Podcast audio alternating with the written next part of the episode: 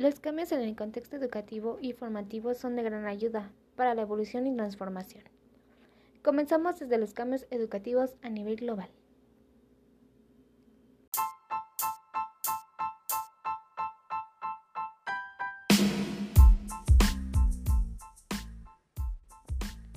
Desde la postura de Guadalupe Cruz, la globalización es un concepto que vaya a la redundancia concierne al alcance global, es decir, la internalización de las prácticas que va desde costumbres, ideologías, tecnologías y teorías.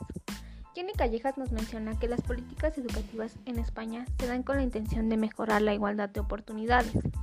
Europa tiene una educación que exige resultados para determinar en porcentaje el avance que se tenga, ya que las estrategias se cambian constantemente dependiendo de las dificultades durante el aprendizaje y la enseñanza. A diferencia de Colombia, donde María Fernanda menciona que el principal objetivo de la política educativa es por medio de competencias laborales, para facilitar la vinculación de los estudiantes a la vida productiva. Esto quiere decir que se mejora la calidad de la oferta hacia el mercado laboral. Haciendo una breve comparación entre Colombia, que se, destaca por tener competencias inclinadas al mercado, en México se hace algo similar, ya que desde la educación secundaria los jóvenes entran a talleres donde aprenden un oficio y en los bachilleratos se da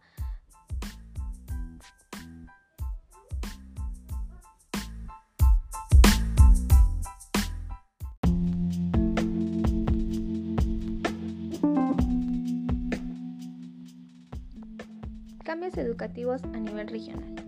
El Programa Sectorial de Educación para el Estado de Hidalgo habla que lo importante es integrar la ciencia, la tecnología e innovación en los procesos académicos, tanto de docencia e investigación, que permita fortalecer la calidad y pertinencia en la formación de los ciudadanos hidalguenses.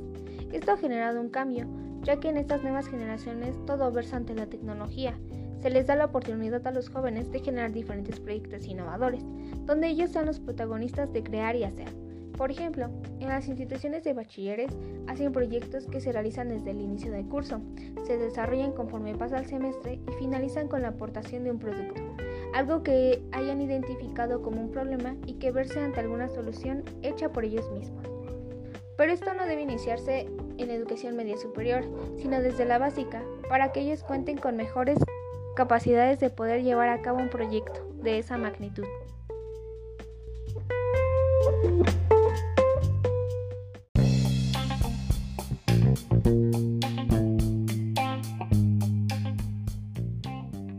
Reformas educativas, que son, buscar una modificación o actualización del sistema educativo con el objetivo de mejorarlo. Alejandro Uribe dice que la reforma educativa se propuso contratar a los mejores profesionales de la educación y fortalecer el ejercicio profesional de los profesores, lo que implicó usar la evaluación docente como un mecanismo de ingreso, promoción, permanencia y reconocimiento lo cual a mi parecer es favorable, ya que las personas encargadas de nuestra educación están en constante preparación, a diferencia de antes, donde se heredaban las plazas, incluso ni preparados estaban, entonces no se producía un buen conocimiento ni podían impartir algo de buena calidad.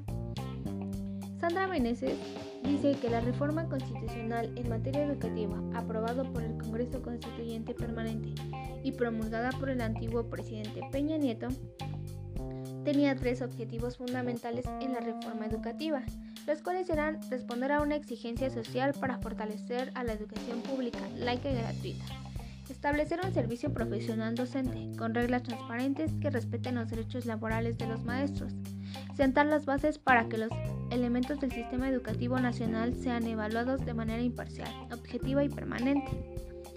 Por otro lado, Perla Morales nos menciona los aspectos positivos de la reforma educativa del presidente Andrés Manuel López Obrador, donde busca erradicar la inequidad, la desigualdad e injusticia social en el sistema educativo. Hace obligatoria la educación superior, reconoce las escuelas normales como instituciones fundamentales para la formación de docentes, fomenta la participación de los padres de familia, crea el Centro Nacional para la Revalorización del Magisterio. Haciendo una breve comparación entre estos dos, me parece demasiado importante que se haga obligatoria la educación superior. Era necesario y así los jóvenes tendrán más oportunidades de continuar, no como anteriormente que batallaban demasiado para entrar a alguna institución. Actualmente hay, pero me imagino que existen como más becas que ayudan a que esto siga continuando.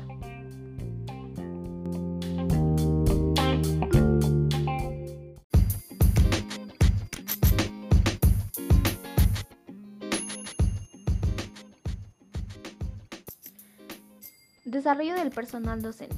Erandi Paola nos dice que el maestro siempre tiene que ser consciente de que su profesión necesita tener cambios y actualizaciones constantemente para la mejora de la educación. Anteriormente se sabía que los profesores eran los únicos que sabían todo. No podían ser cuestionados ni, ni mucho menos interrogados ante lo que ofrecían. Pero actualmente ahora son un guía. Tanto el alumno como el docente son capaces de proponer. Es por ello que se dice que hay distintos cambios, actualizaciones. El trabajo docente debe conllevar una actitud que incide a indagar, poner en práctica y promover a los alumnos la experiencia y la innovación. Además se debe tener un compromiso con el aprendizaje continuo y colectivo. La formación permanente del profesorado.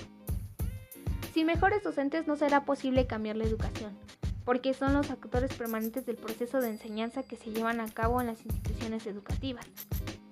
A lo, que Flor, a Pérez induce, que la formación docente es un reto que el gobierno debe afrontar ante los nuevos desafíos, desarrollos que se experimentan en el mundo científico y tecnológico.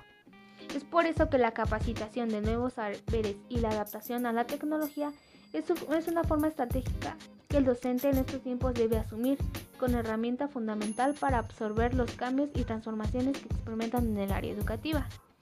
Ángela Pérez nos menciona algo similar, donde dice que la preparación del profesorado debe coincidirse con una formación continua y flexible que permita la actualización y facilite las interacciones unos con otros, pues este estímulo de los cambios en las instituciones educativas otorga una mayor autonomía profesional y convierte a los docentes en sujetos más creativos y autosuficientes, capaces de adaptarse a las necesidades.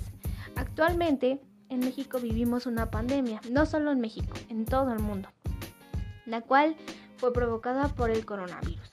Y obviamente las modalidades en las clases pues se tuvieron que cambiar, ya no es asistir presencialmente, todo es vía internet y a lo mejor por la falta de preparación los docentes pues sí se les hizo un poco diferente, ¿no? A lo que estaban antes acostumbrados, al igual que a ellos como a los alumnos. Sin embargo, se han hecho varias estrategias para que los docentes puedan asumir este, este problema y que así puedan llevar a casa los conocimientos a los alumnos. Sin embargo, no solo se sabe que es cuestión del profesor, sino del alumno también, ya que algunos están acostumbrados a tener el, dispositivo móvil, pero no para ocuparlos con fines educativos, sino por las redes sociales, videojuegos. Pero ahora ha cambiado y esperemos que los alumnos puedan adaptarse a esta modalidad.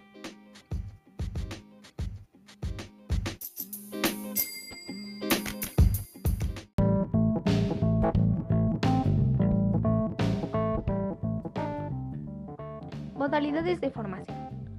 La transformación docente se va dando con el paso del tiempo, mediante la práctica y la experiencia con base a sus conocimientos adquiridos durante su formación. Pero esta formación no solo depende del docente, sino debe estar en conjunto con el Estado. Villeda Fuentes nos menciona algo al respecto, donde dice que una de las problemáticas para generar este ámbito es la falta de interés en la calidad educativa por falta del gobierno. En la formación docente, por ejemplo, se requiere una gran inversión y tiempo.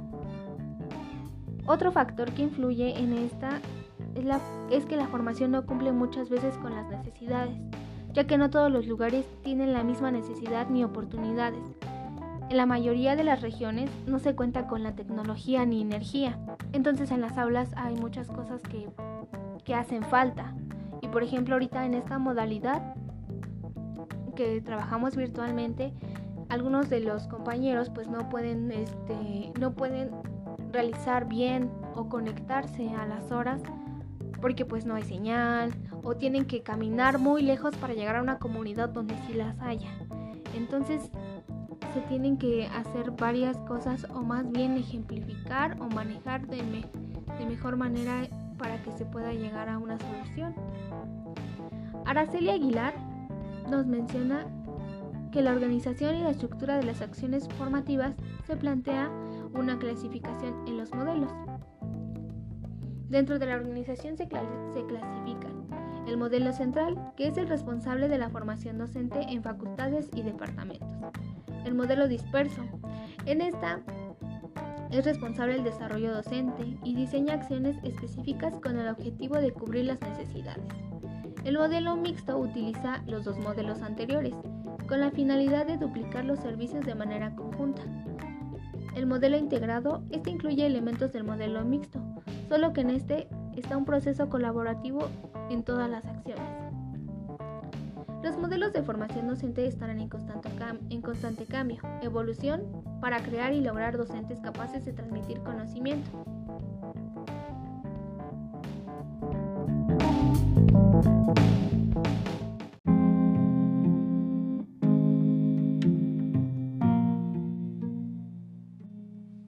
En conclusión, los desafíos de la educación van a implicar retos muy importantes, ya que así como la sociedad cambia de generación en generación, también la educación va sufriendo nuevos cambios y se va a buscar diferentes objetivos para que se adecue al proceso de enseñanza y aprendizaje y en las diferentes escuelas se fomenten los aprendizajes significativos.